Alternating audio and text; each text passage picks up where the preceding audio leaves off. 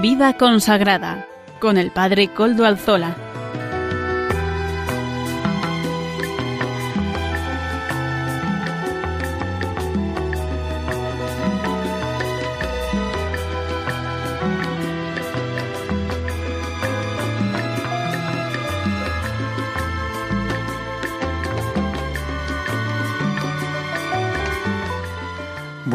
Hermanos, amigos y oyentes. Hoy es jueves y son las 5 de la tarde, una hora menos en las Islas Canarias. Es por tanto la hora de vida consagrada en Radio María. Les saluda con sumo gusto Padre Coldo Alzola, Trinitario, para servirles. Hoy emito desde el convento trinitario de Algeciras, ciudad con encanto en el extremo de la península. Por tanto, he bajado de golpe desde el norte al sur de España para ponerme en contacto con todos ustedes. O no rompo este contacto, por lo menos. Veo además por mi ventana el peñón de Gibraltar enfrente y más allá la costa del continente africano. Les pido a todos ustedes que recen por sus habitantes, más bien que recemos todos por los habitantes africanos. Saludo a quienes nos están ayudando en el control en Madrid. Juan Manuel, gracias a tu servicio, a su servicio, podemos emitir también hoy. Hoy que es día 9 de julio de 2020. Paso sin más dilación a presentar los contenidos del programa de hoy. Comenzaremos con la editorial del programa. Hoy traeremos a nuestro programa unas palabras que el Papa Francisco dijo en la audiencia del miércoles del día 10 de junio de este mismo año 2020, casi hace un mes, un mes menos un día. En esa audiencia habló sobre la oración de Jacob y la lucha de Jacob. Y es que de lucha, superación y proezas hablaremos en la sección de testimonios Aprovechando que estoy en Algeciras, quise entrevistar ayer a personas que tienen que ver con el proyecto social de Prolibertas que los trinitarios llevamos en esta maravillosa ciudad. Amaro Villanueva nos ofrecerá la sección Música para Evangelizar. Don Juan Jaramillo, párroco de Villasana de Mena, nos presentará sus gotas de espiritualidad. Y finalmente, el padre David García García Rico nos ofrecerá el Evangelio del Domingo. Ya saben, el padre David siempre nos pone en conexión con la liturgia del domingo que llega. Ustedes ya saben que se pueden poner en contacto con este programa de Radio María, el programa de vida consagrada, escribiéndome a este mismo a este correo electrónico que yo mismo suelo responder. Vida consagrada es. Ustedes pueden escribirme a él y yo les contesto. Recuerdo que desde ya hace unos meses nos pueden escuchar por medio de los podcasts de la web. Ya no suben el nuestro, no lo olviden. Así que ustedes pueden escucharlo a otras horas. Y sin más, adelante, Santo Padre, Papa Francisco. Queridos hermanos y hermanas, seguimos la catequesis sobre la oración y lo hacemos con la historia del patriarca Jacob, un hombre que había hecho de la astucia su mejor arma. Estuvo enfrentado siempre con su hermano Esaú y consiguió con sutilezas la bendición de su padre que pertenecía al hermano, al primogénito. Fue esta la primera de una larga serie de argucias que harán de él un hombre rico que se hizo a sí mismo con tenacidad y paciencia. Pero un día sintió el deseo de volver a casa y se puso en camino. Al llegar a la última etapa de este viaje de regreso, hizo pasar a toda su familia y a su ganado el torrente que delimitaba las tierras de su hermano. Era de noche, estaba solo y un torbellino de pensamientos lo envolvía. En ese momento se produjo su encuentro con Dios, que es descrito como una lucha con un desconocido en medio de la oscuridad es símbolo del combate de la fe y de la victoria de la perseverancia. En esa pelea Jacob no se mostró como el hombre calculador, el fino estratega que había vencido a todos con su astucia. A pesar de su esfuerzo, aquel ser desconocido lo hirió en el muslo y lo dejó cojo, mostrándole así su verdadera condición de fragilidad y vulnerabilidad. Pero al mismo tiempo ese combate le manifestó la forma de luchar con Dios. A ese Jacob herido Dios lo bendijo y le dio un nombre nuevo, haciéndole entrar en su tierra con el corazón renovado.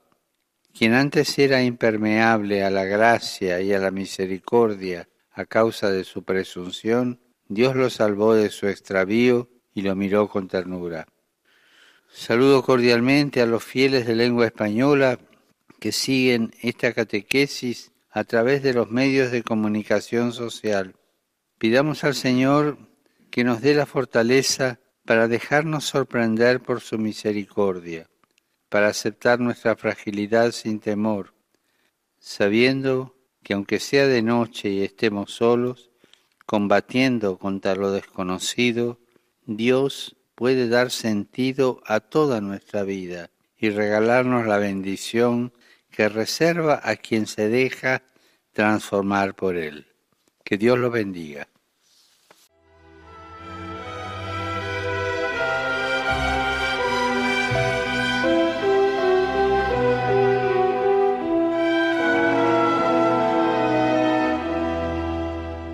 Queridos oyentes de Radio María, del programa Vida Religiosa en la que estamos, Vida Consagrada, hoy, como les decía, eh, estamos en Algeciras, en la parroquia de Santísima Trinidad, en el barrio San José, artesano de esta ciudad del sur de, de España. Y mm, en este día, en este el miércoles hemos tenido, acabamos de terminar un círculo del silencio. Aquí estoy con unas personas que han participado en ese círculo del silencio. Vamos a saludarlas y vamos a hablar con cada una de ellas. Son bastantes, por tanto eh, voy a hablar de una en una. En primer lugar, quiero presentaros hoy al padre Sergio García, que es trinitario. Buenas tardes, padre. Buenas tardes, encantado de estar con vosotros. Estupendo, Padre Sergio. ¿Qué es esto del círculo del silencio que hemos visto, que hemos estado ahora media hora leyendo un manifiesto, haciendo un poco de silencio? mayormente la gente ha estado rezando también. ¿Qué es esto?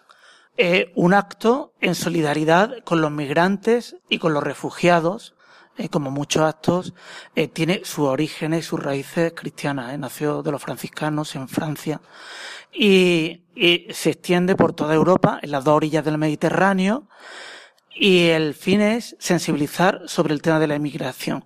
Aunque estos círculos están convocados, son para todas las personas, eh, sean de, de, la religión que sea, si tienen este carácter que tiene siempre la Iglesia de acoger y de ayudar a todos.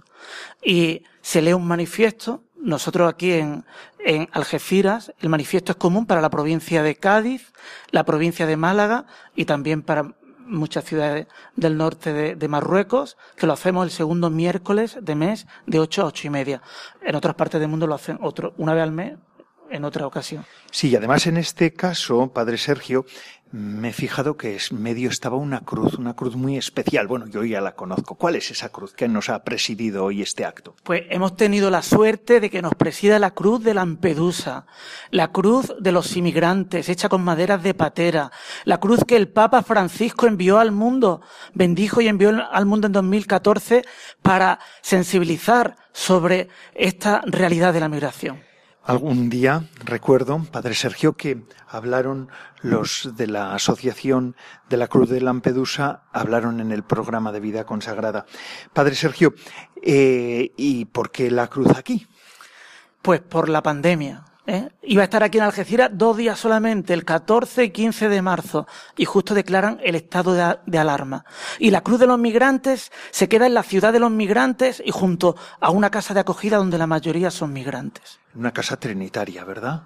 Sí, aquí está la Orden de la Santísima Trinidad renovando este carisma de liberación de los cautivos, yo he visto estos días, eh, los oyentes saben que yo soy también trinitario, he visto estos días pasados durante la pandemia, mandaban las fotos estos hermanos de aquí, de su capilla, y allí rezaban, hacían la oración diaria y la Eucaristía eh, y tenían, custodiaban esta cruz. ¿Y van a custodiarla hasta cuándo, Padre Sergio? Pues esta asociación de Casa de, del Espíritu y de las Artes nos ha nombrado custodios de la cruz hasta que acabe esta situación en la que estamos actualmente y pueda continuar su peregrinar por el mundo.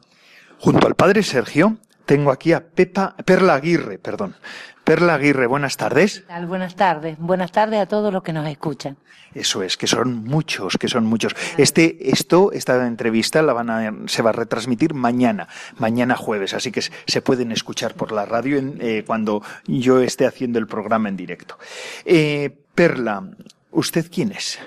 Eh, yo también soy inmigrante. El Señor no tuvo otro lugar mejor para traerme que aquí a la Fundación Prolibertas, donde soy voluntaria en los talleres de español, porque tengo la herramienta eh, de ser profesora de literatura española y el Señor quiso que diera clases de español en un lugar donde hay grupos mayoritariamente de araboparlantes. Fue un desafío profesional por una parte y yo creo que lo más, lo que más me conmueve es que yo también salí de mi país, yo soy argentina, yo también soy solidaria con toda esta gente que algún momento tuvieron que dejar su tierra, su familia, su gente. Entonces, por eso repito nuevamente que el Señor no tuvo otro lugar mejor para darme que estar en, en ProLibertad así que dando clases de español.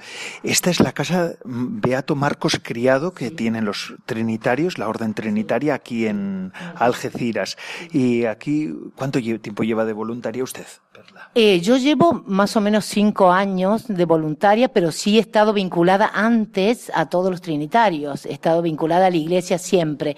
Pero bueno, vi, esta posibilidad que se abrió eh, en mi camino y no lo dudé en un instante en aceptarlo inmediatamente. Qué bien, qué bien, Perla. Muchísimas gracias. Somos muchos. Tengo una mesa muy plural y, y, gracias a Dios, ¿verdad? Dios siempre es providente.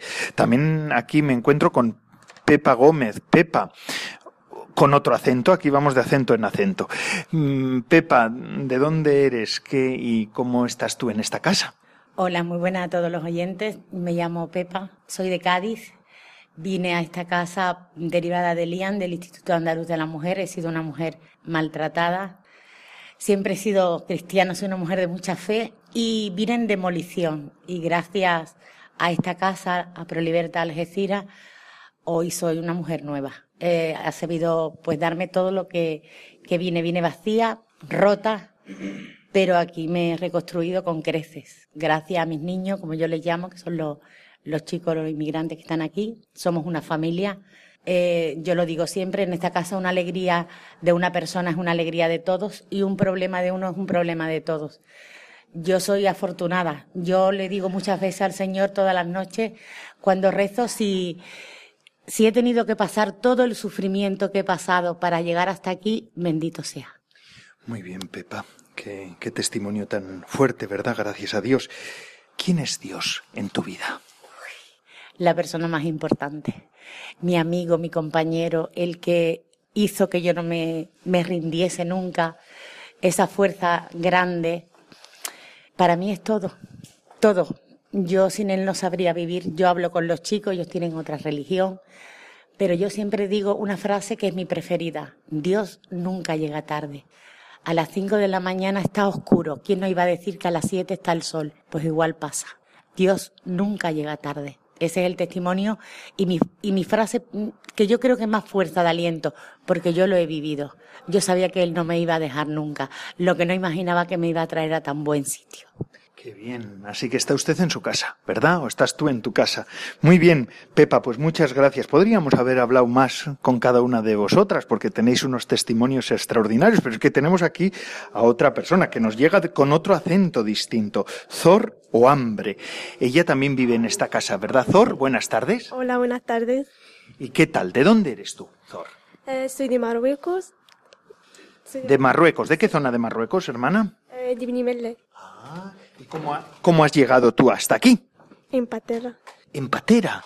Ay, y, bueno, explícanos un poco, brevemente, y cómo llegaste a esta casa, si puedes. Bueno, la verdad es que llevo una vida muy dura. Para llegar aquí, le sufrí un montón a mi madre, a mi familia, un miedo, pasar frío, para poder seguir tu futuro, la verdad. Ya, fue duro el viaje de en Patera, hermana. Sí, fue muy duro. ¿Y aquí has encontrado a tu familia? Sí, me he encontrado una familia nueva, personas buenas y le quiero dar muchas gracias porque te dan confianza, te abren la puerta, te dan de comer. La verdad que muchísimas gracias por todo, la verdad. Zor, zorro hambre. ¿Cuánto tiempo llevas tú aquí? Llevo un año. ¿Un año en España? ¿Y cómo hablas también español? Bueno, porque estoy estudiando español. Ya en Marruecos. No, en Marruecos, no aquí. Ah. Has aprendido todo el español, has ido aquí. Pues oye, tienes unas buenas maestras, ¿eh? buenas profesoras de español, ¿verdad? Muchísimas gracias, que Dios te bendiga. Muchísimas gracias por todo. que sigas, sigas caminando. Aquí además, junto a Zor, tengo otra, otra voluntaria, bueno, otra persona, Pilar Delgado, que es voluntaria en este caso, también nos llega con otro acento. Buenas tardes, Pilar. Buenas tardes. ¿Qué tal estamos? Bien, estupendamente. Con Pilar, además de estar en el Círculo del Silencio y también con Perla, he estado también en la Eucaristía. Hemos estado en torno al mismo altar, al altar del Señor. Y tú como cristiana entiendo, porque si no, no vendrías a la Eucaristía, ¿verdad? También eh, estás aquí. ¿Qué haces tú? Pues yo también me dedico al taller de español. Yo llegué aquí mm, ya una vez jubilada, que soy maestra, entonces quería mm, desde siempre tener un, dedicar mi vida, dar un poquito mínimamente a lo que recibimos, dar algo. Mm, Estaba un poco cansada ya de, de enseñar y quería de- dedicarme a otra cosa, pero Dios, eso es lo que había, lo que hace falta Te dio la tiza, te dio la tiza y no te la ha quitado de la mano, ¿verdad? Y entonces, pues aquí estoy para aportar mi granito de arena a lo que, lo que buenamente puedo, puedo hacer. En esta casa de Prolibertas, casa de acogida, Beato Marcos Criado, aquí, además les voy a decir una cosa, queridos oyentes, no tenemos tele para poder emitir, pero la verdad es que es hermosísimo este marco, vemos al, el peñol de Gibraltar enfrente de esta casa. Pilar, mm, si tuvieras que decir alguna experiencia de las que has hecho en esta casa, Bueno, tengo miles, miles, miles de experiencias. Lo malo, lo, mm, lo peor es que cuando se le coge cariño, ya se van estos chicos. Pero es que nos dan el ciento por uno. Mm, Yo digo que es el regalo que Dios me ha dado en mi jubilación. Encontrar, encontrar esto mm, me llena plenamente. Siento que, que he nacido para esto, para este servicio. Me siento que estoy en mi sitio y cuando estoy en el círculo del silencio, siento que esta es la iglesia que quiero. Esta iglesia reivindicativa, esta iglesia con los últimos, esta iglesia que tanto el Papa Francisco nos, insiste que, es el camino. En fin. Muchísimas gracias, muchísimas gracias. Es la iglesia, es la única iglesia, porque nosotros también estamos sostenidos con la oración de tantos. Ciertamente a partir de hoy, os lo aseguro, que muchos serán los que rezarán por esta casa y por esta, por esta obra tan buena de la Casa de Acogida de Pro Libertas, Beato Marcos Criado. Mm, Tiene que hablar al micrófono. que eh, también quiero decir que no se me olvide que aquí no hay pal- palabras, que aquí hay hechos. Aquí es, son hechos. Y eso es muy importante, porque por sus hechos los conoceréis. Así es, así es. Muchísimas gracias, Pilar. Podríamos hablar mucho más tiempo, pero tengo también aquí la dicha, siéntate, de, de estar también con Abderrahim Errahari, que también por su nombre, pues de, de Murcia no es, ni de, ni de Cádiz. ¿De dónde eres, Abderrahim? Hola, buenas tardes a todos. Yo me llamo Abdelrahim Rajari, yo soy de Marruecos, el parte de Marrakech. ¿Y cómo llegaste tú aquí? ¿Cómo llegaste a España y cómo llegaste después a esta casa? Si nos puedes relatar brevemente tu historia. Vale, yo vengo en un kayak de dos personas para deportistas, para personas deportistas. Yo salí a Marruecos a las 12 de la noche y, sal, y salí a Tarifa a las 8 de la mañana. Y después llevarme a la policía en un centro de menores. Y después del centro de menores estoy aquí, en el Pro Libertad. Abderrahim, entonces tú llegaste siendo menor. Sí, ¿Cuántos años tenías cuando llegaste? 17. Y ahora ya estás aquí. ¿Cuánto tiempo llevas aquí en España? ¿Cuánto lleva tiempo en este centro? ¿En esta casa? ¿En la casa de Beato Marcos Criado? El mes 6 yo cumplí un año aquí en España. Y ¿Y en esta casa? En esta casa que yo estoy practicando un curso de, de cocina y camarero con dos, dos maestros que se llama Olga y Rubén. Y esto, y yo vengo aquí para encontrar mi sueño, porque yo ciclista profesional en Marruecos. Y yo he ganado muchas carreras. Ciclista profesional, ¿verdad? Sí, que tengo también el Copa de Rey de Marruecos. Esto a mí no vale en Marruecos. ¿Quieres seguir, quieres seguir siendo, dedicándote al deporte profesionalmente? Sí, claro. Aquí yo, que yo quiero aquí practicar con la gente de España, porque hay, hay gente más profesional que en Marruecos y puede ayudarme para, para encontrar mi sueño, porque yo quiero ser un campeón del mundo. Bien, bien, pues que Dios te acompañe, por lo menos para encontrarte a ti mismo, que es lo más importante que tenemos que hacer. Y todo esto gracias a esta casa de acogida de Prolibertas. El padre Sergio además es el superior de la casa, que para nosotros los trinitarios no se llama superior, sino ministro, el servidor de la casa, ¿verdad? Padre Sergio, además la casa está viviendo estos días un poquito de vorágine. Yo acabo de llegar desde otra casa trinitaria también, desde la de Málaga, eh, con una cuestión del del SIT. Los oyentes han escuchado hablar de esa ONG nuestra trinitaria que es para ayudar a los cristianos en situación de persecución. Pero bueno, independientemente de esto del SIT, aquí está habiendo un poco de movida. ¿Qué es lo que está pasando en esta casa y en esta parroquia de la Santísima Trinidad de Algeciras? Que María viene a nuestro encuentro. Viene María. Eh, tenemos, eh, estamos celebrando los 50 años de la refundación en Algeciras y como culmen de esta celebración, pues viene una nueva imagen de la patrona de la orden, la Virgen del Buen Remedio, que va a ser bendecida eh, este viernes 10 de julio y el sábado 11 de julio pues se le impondrá eh, la corona de forma piadosa. Y es María pues también la que nos invita a estar con los últimos. María de Nazaret que fue al encuentro también de su prima Isabel de los últimos la que nos ayuda a cumplir esta misión trinitaria de liberar a los cautivos. Y ella viene y va a tener aquí su, su casa, eh, una imagen preciosa, eh, al estilo también andaluz. Yo sé además que hay mucha expectación. Todavía no han enseñado ninguna imagen. Yo voy a decirles a los oyentes y que no se sepa, ¿eh? Esto es un secreto que les digo yo a ustedes, que yo la he visto, porque está custodiada estos días bajo llave casi casi en la capilla de la comunidad, en el oratorio privado de la comunidad trinitaria. Es una imagen hermosísima, bellísima, que seguramente eh, llevará a mucha devoción, a la devoción que es amar a María, a nuestra Madre. Eh, Sergio, además, esta imagen ha sido hecha con el esfuerzo de tantos, ¿verdad? Muchísimas personas, muchísimas personas porque eso aquí hay muchas necesidades. Aquí trabajamos en esta casa de acogida con muchos excluidos sociales. Eh, en nuestro centro atendemos a más de 600 personas al año. Hay un programa de empleo, una escuela de hostelería. Eh, el año pasado conseguimos eh, 298 inserciones laborales y hay muchísima gente volcada. Pero quien nos mueve, quien nos impulsa es María, es Cristo. Ellos son los que nos mueven y entonces en torno a la obra de los trinitarios hay también mucha devoción. Esta imagen eh, que la ha hecho el escultor Antonio Parra, eh, pues ha suscitado también mucho fervor y muchas personas que se han volcado para que la Virgen del Remedio esté aquí sosteniendo esta obra. Qué bueno, porque claro, la acción social no se, no se puede dividir nunca, o no se puede separar, perdón, dividir no es la palabra, separar nunca en la Iglesia de la verdadera alabanza al Señor. Gloria a ti, Trinidad, y a los cautivos libertad es el lema de los trinitarios desde el origen de la orden.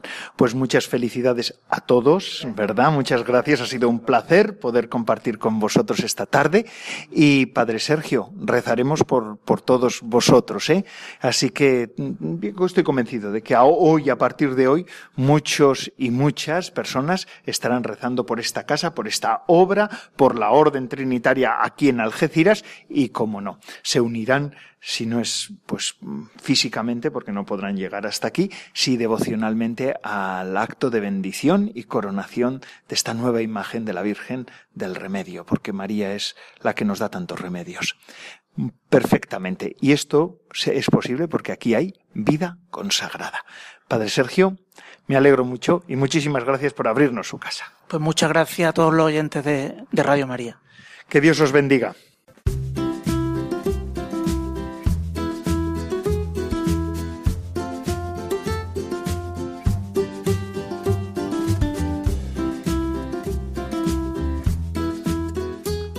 buenas tardes, Padre Coldo, y buenas tardes a todos los oyentes de Radio María. Bienvenidos a la sección Música para Evangelizar del programa Vida Consagrada que se emite todos los jueves de 5 a 6 de la tarde en Radio María. Cristo te ama, búscalo, y la paz encontrarás. Qué cierto es que tu vida cambiará al conocerle, y la gente no sabe a dónde va. Necesitamos que nos guíes. Porque Señor, si me alejo de ti no encuentro paz, y cuando me acerco encuentro una paz inmensa. Mi vida cambia. Sé que hay alguien que no me falla, que siempre me quiere. Ese eres tú. Escuchamos la canción Se Busca, interpretada por José Luis Rodríguez el Puma. Lo escuchamos. Se busca. Su nombre, Jesús de Nazaret. Edad 33 años. Origen judío, profesión carpintero.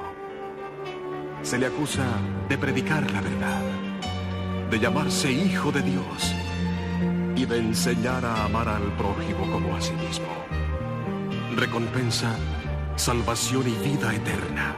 Si lo encuentras, sigue sus pasos.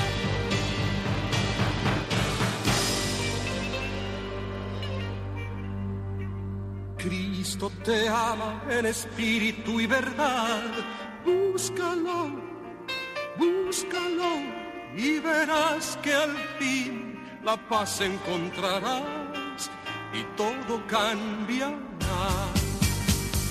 Cristo te ama en espíritu y verdad. Búscalo, búscalo y verás que al fin la paz encontrarás todo cambiará. La gente no sabe, no sabe a dónde va. Guíales, mi Señor. Muéstrales el camino, la verdad y el amor. Escucha aquel que clama su perdón. Solo tú nos puedes ayudar, tocando nuestro pobre corazón para poder sentir la necesidad de creer en ti, Señor. Oh,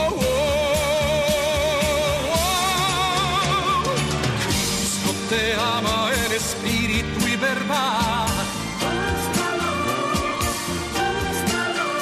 Y verás que al fin la paz encontrarás y todo cambiará Cristo te ama en espíritu y verdad.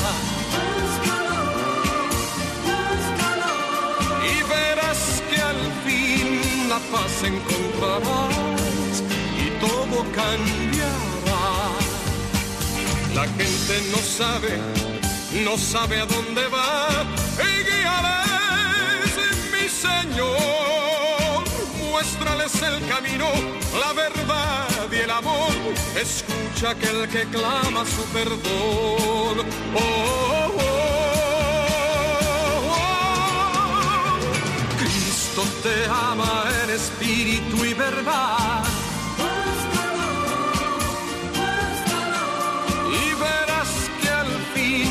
La paz encontrarás y todo cambiará. Cristo te ama en espíritu y verdad. Y verás que al fin la paz encontrarás y todo cambiará.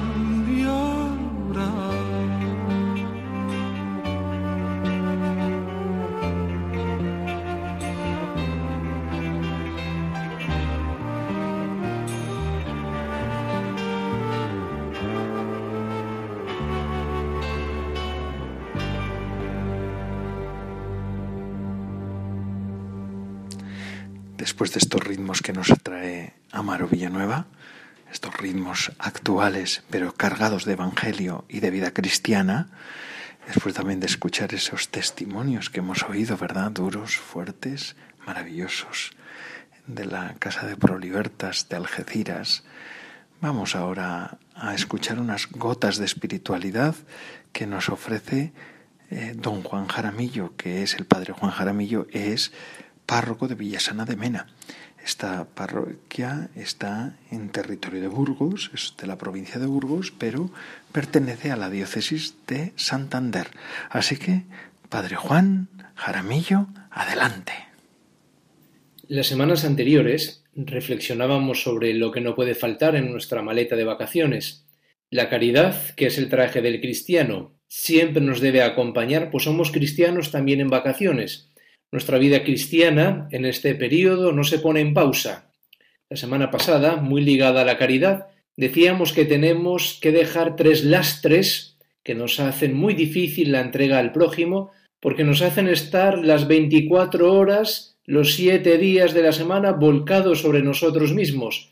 Estos lastres son el narcisismo, el victimismo y el pesimismo. Hoy vamos a reflexionar sobre otro aspecto muy ligado a la caridad, que es la mansedumbre. El Papa Francisco dedicó unas catequesis a hablar sobre las bienaventuranzas que son el camino del cristiano. Por cierto, os recomiendo a todos su lectura. La mansedumbre de Cristo está relacionada con la tercera bienaventuranza que dice, Bienaventurados los mansos, porque ellos heredarán la tierra.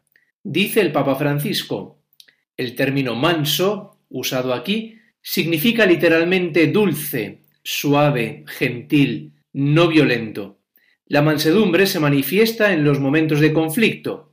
Se puede ver por la forma en que se reacciona a una situación hostil. Cualquiera puede parecer manso cuando todo está tranquilo, pero ¿cómo reacciona bajo presión si es atacado, ofendido, agredido? En un pasaje San Pablo recuerda la mansedumbre y la dulzura de Cristo, segunda Corintios 10. Y San Pedro, a su vez, recuerda la actitud de Jesús en la pasión. No respondió ni amenazó, porque se confió al que juzga con justicia. Primera de Pedro 2.23. Y la mansedumbre de Jesús se ve con fuerza en su pasión. Hasta aquí la cita de la bienaventuranza explicada por el Papa. Hace un par de días oí el testimonio de Branduardi, un cantante italiano que puso la música a las fuentes franciscanas y narraba un hecho muy hermoso cuando San Francisco se encontró con el sultán de Babilonia en plena Quinta Cruzada.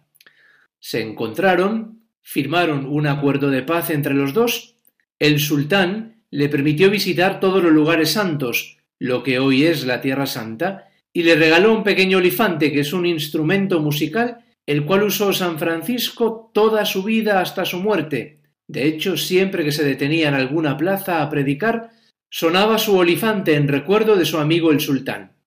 Y este cantante dijo algo que me gustó mucho. Francisco no era un pacifista, era un hombre de paz. Reconozco que me impactó. Hombre de paz, Francisco no hablaba el idioma del sultán. El sultán no hablaba el idioma de Francisco. Pero es que Francisco era un hombre de paz. Allí donde llegaba sembraba paz, armonía, diálogo, comprensión, perdón. Es decir, dialogaba y estaba abierto al diálogo. Ahí tenemos en San Francisco un hombre manso, humilde, que aprendió del Señor. Pero claro, las bienaventuranzas no nos gustan. Por desgracia, no venden mucho en nuestro mundo, no tienen buena prensa. Y la humildad y la mansedumbre tampoco. Se exalta más bien al potente, al orgulloso. Y la humildad y el humilde son vistos como menos, son vistos como carentes de algo, tanto que muchas veces decimos pobre. Es que, claro, es que este es, es que es muy humilde. Pero recordad, la humildad es rebajarse por amor como Jesús, que lavó los pies a sus discípulos y que decía, yo estoy en medio de vosotros como el que sirve. En el plano humano la humildad es una actitud de apertura. Si soy humilde, acepto los consejos, reproches, acepto a los demás como son, no como a mí me gustaría que fueran. El orgullo, por el contrario, es esa actitud de cerrazón. No necesito a nadie, soy autosuficiente que distintos somos a nuestra imagen, que es Dios, que es humilde. Él que es tan grande se abaja. Nosotros que somos tan pequeños, Siempre queremos ser más grandes, poderosos. No entendemos que la grandeza está en la humildad, en el servicio, en la entrega, en la donación, en sabernos necesitados también de los demás. La Iglesia pronto beatificará a un chico italiano de 15 años que se llamaba Carlo Acutis. Este chico decía, todos nacemos como originales, pero muchos mueren como fotocopias. Una frase llena de significado. No perdamos nuestra imagen que es Dios. Hemos sido creados a imagen de Dios. Y si miramos la imagen que es lo propio de Dios, el amor, la humildad. Aprended de mí, que soy manso y humilde de corazón. Mirémonos en Él y obremos siempre por Él y con Él. Y por Él es cuando nuestra vida encuentra realmente su plenitud.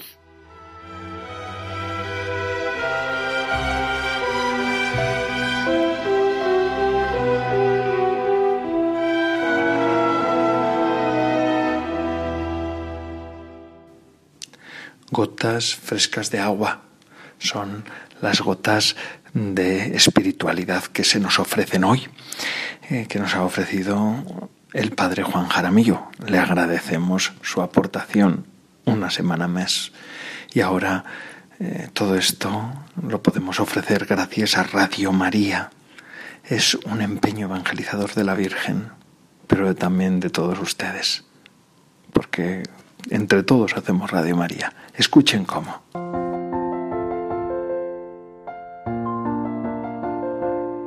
En este tiempo veraniego, en el que a todos nos gustaría descansar de las ocupaciones habituales, recordemos que lo más importante es el descanso del corazón, que brota de la certeza de vivir apoyados en un amor fiel, gratuito e incondicional, suceda lo que suceda en nuestras vidas.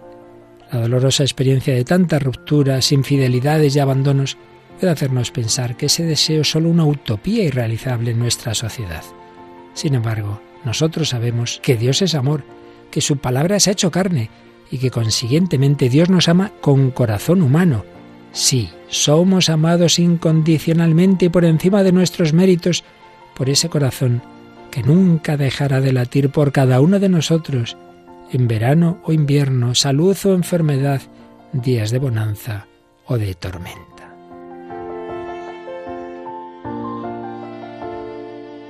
Venid a mí todos los que estáis cansados y agobiados, que yo os aliviaré, nos dice Jesús. Para que a todos llegue esa invitación, también en verano, Radio María continúa emitiendo su programación habitual, para lo cual sigue necesitando de la oración y ayuda de todos. Tened en cuenta que en estos meses tenemos los mismos gastos que el resto del año, por lo que os pedimos que no olvidéis en vuestros donativos a la Radio de la Virgen. Podremos así seguir llevando a nuestros contemporáneos, como María en su visitación a Isabel, la buena noticia de la presencia entre nosotros de aquel que quiere ser nuestro descanso y paz en este mundo y en la vida eterna. Colabora con tu oración, voluntariado de donativos con la radio evangelizadora. Puedes informarte de cómo hacerlo llamando al 91 822 8010 o a través de nuestra página web radiomaria.es. Radio María, la fuerza de la esperanza. Y ya para concluir nuestro programa de radio, vamos a contar ahora con la aportación del padre David García García Rico. Él nos ofrece el Evangelio del Domingo. Estos minutos en los cuales nos pone al día y nos pone mirando al domingo, que es la fuente de vida cristiana. Así pues, Adelante, Padre David García García Rico. Buenas tardes, amigos de Radio María. Este próximo domingo, día 12 de julio, en la iglesia celebramos el decimoquinto domingo del tiempo ordinario. Vamos a escuchar el Evangelio de ese día, que está tomado de San Mateo, y dice así.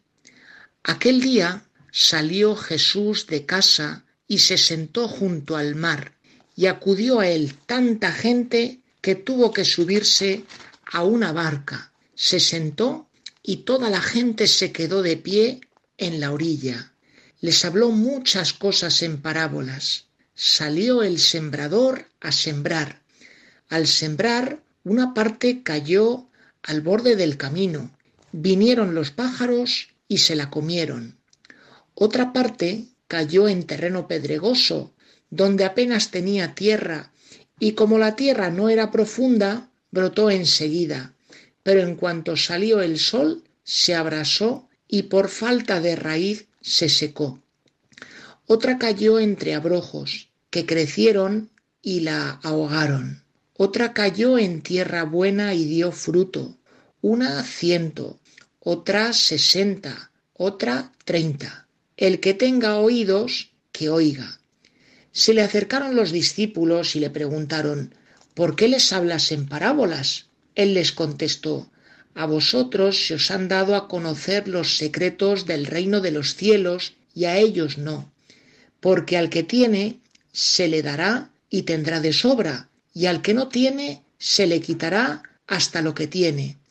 Por eso les hablo en parábolas, porque miran sin ver y escuchan sin oír ni entender Así se cumple en ellos la profecía de Isaías. Oiréis con los oídos sin entender, miraréis con los ojos sin ver, porque está embotado el corazón de este pueblo. Son duros de oído, han cerrado los ojos para no ver con los ojos, ni oír con los oídos, ni entender con el corazón, ni convertirse para que yo los cure.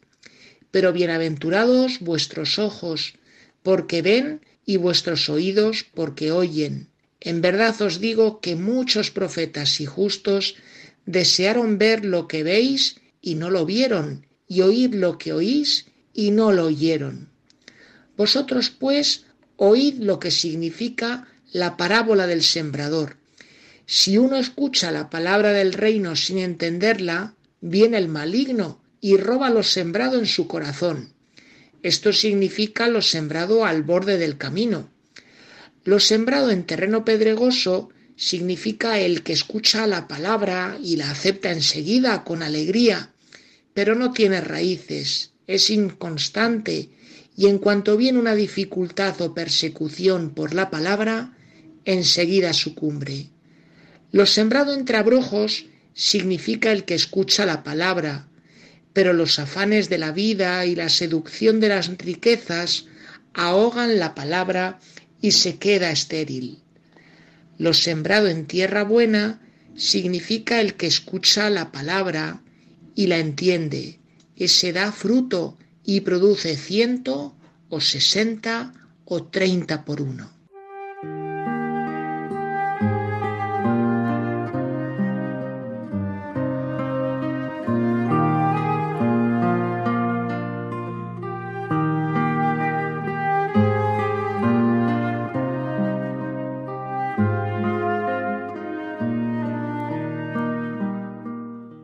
Amigos oyentes, el fragmento del Evangelio que acabamos de escuchar se encuentra ubicado en el capítulo 13 de San Mateo.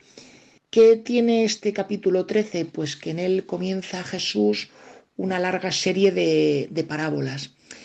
El Señor resulta que tiene claro cuál es el objetivo de su misión. Él está, eh, ha visto claramente que Él está aquí, que ha venido a este mundo para involucrar a todos los posibles en su propuesta de mundo nuevo.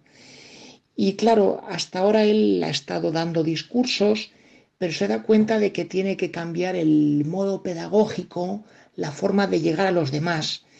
Y Él se da cuenta de que más que hacer largos razonamientos, quizá lo que hay que hacer es hacer pequeños relatos, parábolas, contar pequeñas parábolas, pero que a uno le dejen cuestionado, que a uno le dejen como una pastillita en el corazón que se va deshaciendo poco a poco y que le va interrogando de manera continua y con un efecto duradero. Y es justamente lo que sucede con la parábola. Es muy curioso cómo comienza nuestro texto, porque se nos dice que Jesús sale de casa, y se sienta junto al mar y que luego se sube a la barca. Jesús sale de casa con los discípulos y van hacia el mar. El hecho de que él y los discípulos vayan hacia el mar, aquí tiene resonancias a lo que aconteció en el libro del Éxodo cuando se nos relata la salida del pueblo de Israel de la esclavitud de Egipto. Salen de Egipto todos juntos y van hacia el mar. Luego aquí se nos presenta la imagen de Jesús rodeado de sus discípulos que son un nuevo pueblo, un nuevo pueblo que en cierto modo pues va a vivir un nuevo éxodo. ¿Qué pasa? Pues que ese nuevo pueblo con Jesús se sube a la barca. Sabemos muy bien por las pinturas y por la arqueología que la barca en la iglesia primitiva representaba justamente esto, la iglesia. De hecho, en las catacumbas o en algunos de los monumentos cristianos más antiguos se puede ver cómo para representar a la iglesia, al conjunto de aquellos que caminan con Jesús, se utiliza la imagen, el símbolo de la barca. Con lo cual, eh, vemos que nuestro texto nos presenta a partir de este momento dos grupos de personas. Por una parte están los que están con Jesús en la barca y por otra parte están los de la orilla, que son aquellos que están, como nos describe muy bien el texto, eh, de pie, fijos los ojos, pero que les falta decidirse a hacer ese éxodo y subirse a la barca. Bueno, pues Jesús empieza con una parábola, que es la que hoy comenta nuestro Evangelio de una manera muy amplia, y es la parábola del sembrador. Ya sabemos que Jesús nos habla de un sembrador que sale a sembrar, que echa un poco en, junto al camino, otro poco junto a las rocas, otro poco donde están los abrojos o las zarzas y otro poco en terreno que estaba asegurado que la cosa iba a ser fructífera. Bueno, pues lo curioso aquí es que el Señor siembra tanto en un sitio como en otro, aun sabiendo que va a haber lugares donde probablemente no dé fruto, pero Él aún así siembra. Claro, uno si mira esto con un sentido crítico, pues puede hacerse la pregunta, pero vamos a ver, aquí cuando se nos habla de una parábola, en realidad no se nos está contando el cuento de Caperucita Roja, se nos está hablando de una realidad que tiene que ver con Dios. Pues ciertamente es así, tiene que ver con Dios. Jesús es justamente el sembrador, ese sembrador que ha salido de su casa, ha salido del cielo y ha venido a nuestro mundo para sembrar qué cosa, qué semilla, pues la palabra de Dios. Ha venido a traernos la palabra para que de esta manera pues pueda germinar un campo que es el reino de Dios, ese proyecto que Dios tiene que nosotros vivamos como hijos y como hermanos. Y vemos que lo sembrado pues en unos casos da mucho fruto, pero en otros casos da poco. Y justamente este es un reflejo perfecto de lo que ha acontecido durante la vida pública de Jesús. En algunos lugares su palabra fue muy bien acogida, pero en otros prácticamente es como si hubiese caído al borde del camino entre zarzas o en terreno pedregoso. ¿Dónde se ha producido esto? Pues en Nazaret, que muchos de sus paisanos al Señor no le entendieron. No podían concebir de que este que había labrado con ellos y que le habían visto corretear por las calles era el Hijo de Dios. Esto también aconteció en Cafarnaún, cuando se presentó aquella comitiva de su familia a buscar a este muchacho, a Jesús, porque resulta que decían que se había vuelto loco, que estaba fuera de sus casillas, que estaba viviendo de manera pobre, anunciando no sé qué reino de Dios, anunciando las bienaventuranzas. Bueno, pues todo eso justamente nos demuestra que el Señor siembra tanto en terreno que aparentemente seguramente es muy fértil, como en terreno donde aparentemente la predicación lleva las de perder y va a ser un fracaso. Bueno, pues esto para nosotros nos deja una enseñanza muy sencilla, muy sencilla pero maravillosa, y es nosotros tenemos que ser tierra fértil, tierra que acoge la semilla para que pueda germinar, para que pueda dar vida, para que pueda crecer. Y si nos ponemos en plan labrador, ayudar al Señor, pues también esto nos enseña a nosotros a que tenemos que vivir sembrando, sembrando aquí y sembrando allá. Como nos decía el bueno de San Pablo, a tiempo y a destiempo, aunque muchas veces con nuestro raciocinio digamos, mira, sembrar aquí, evangelizar aquí, mmm, poco vas a sacar porque aquí las cosas no van a florecer ni van a germinar. Aún así, sembremos. Terreno fértil, terreno pedregoso, terreno de cardos. Por todas partes, sembremos amor, ternura y evangelio. Que unidos a María llevemos a cabo esta siembra maravillosa. Feliz tarde para todos, amigos.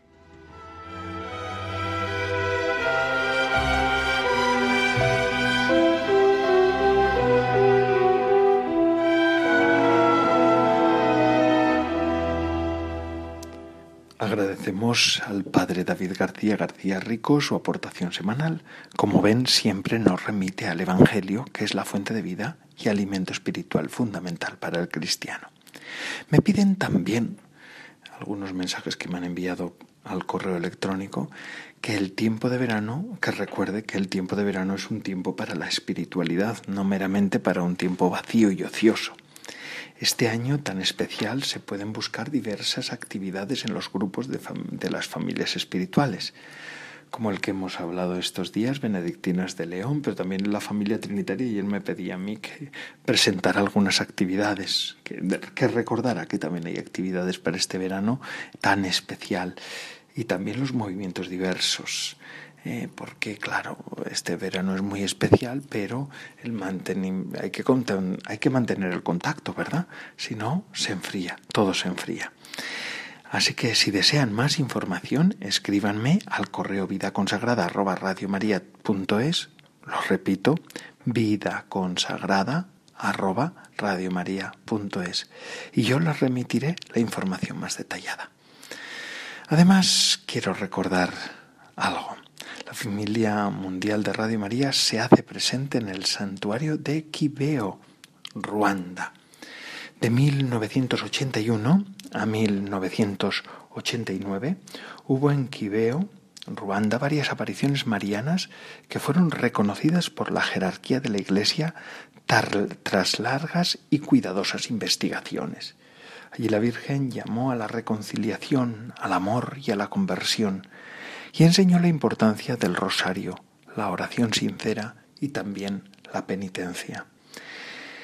En este lugar se ha erigido el santuario de Nuestra Señora de los Dolores de Quibeo, un faro de fe y también de esperanza para toda África central.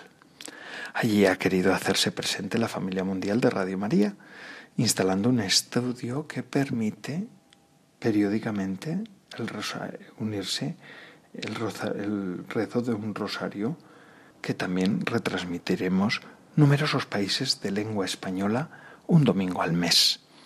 El domingo 12 de julio, es decir, el que viene, rezaremos en directo el Santo Rosario a las 3 de la tarde, hora peninsular, hora española.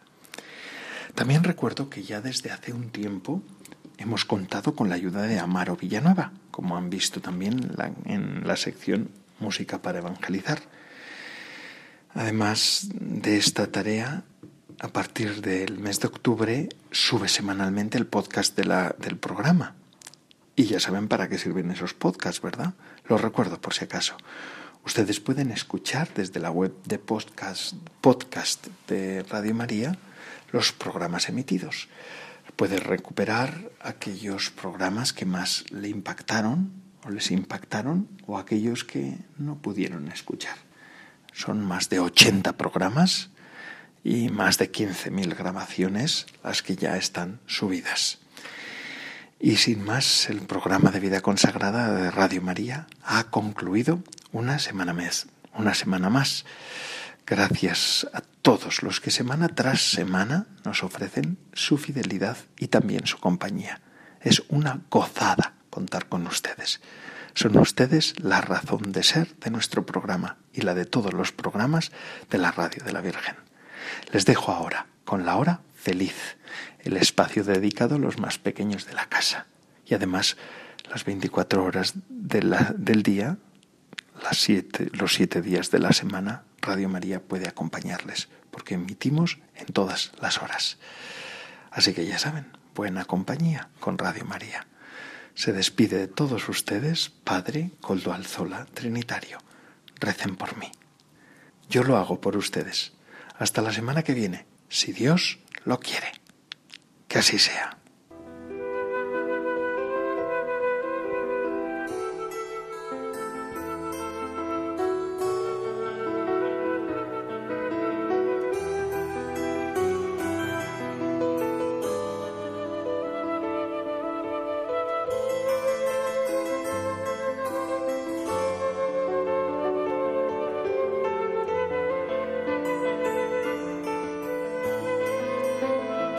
Consagrada con el Padre Coldo Alzola.